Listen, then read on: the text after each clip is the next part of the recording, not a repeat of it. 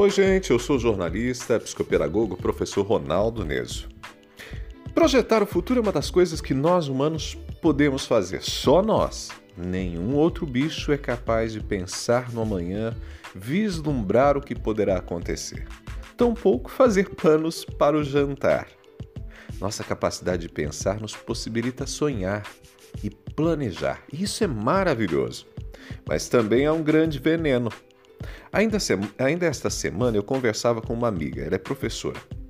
Ela estava angustiada com a possibilidade de perder todo o trabalho que está sendo realizado agora de forma remota, online, para atender os alunos durante a pandemia de coronavírus. As reclamações, os comentários de colegas e até a ausência de certeza sobre o retorno das aulas presenciais trazem desconforto e muitas especulações. Será que vamos ter que fazer tudo de novo? Minha amiga está com medo e eu a entendo. A vida dos professores, gente, está uma loucura durante essa pandemia.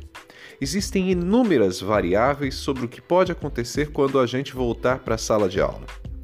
Mas o que temos de concreto hoje? O que temos de concreto hoje? Nada.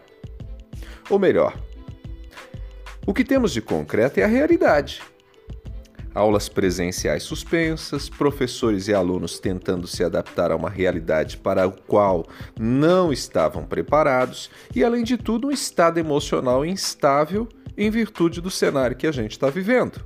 Essa é a realidade concreta que nós temos hoje. Agora, deixa eu te falar uma coisa. Minha, minha amiga professora, eu que também sou professor, a gente pode controlar o que vai acontecer daqui a algumas semanas ou meses? Não. Nem ela, nem eu e nem você na sua realidade. Seja você professor, professora ou qualquer outra atividade profissional que você exerça. Gente, nossa mente divaga, faz planos, projeta e também se preocupa. Quando tudo está incerto, você olha e pensa: terei emprego? Vou conseguir outro trabalho? Vou receber o salário? Alguém da minha família vai morrer? Enfim, a nossa mente viaja por todas as possibilidades e imagina coisas que nem sempre se concretizam. Às vezes, o que vai de fato ocorrer sequer é vislumbrado hoje pela nossa imaginação.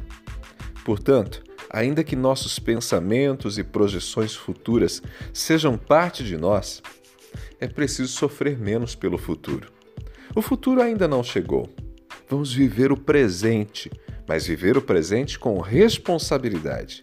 Isso é o melhor a fazer, inclusive pelo futuro. Eu sou Ronaldo Neso, você me acompanha no ronaldoneso.com. Também todas as nossas conversas estão no Spotify. Eu estou nas redes sociais, Facebook, Instagram, Twitter e LinkedIn.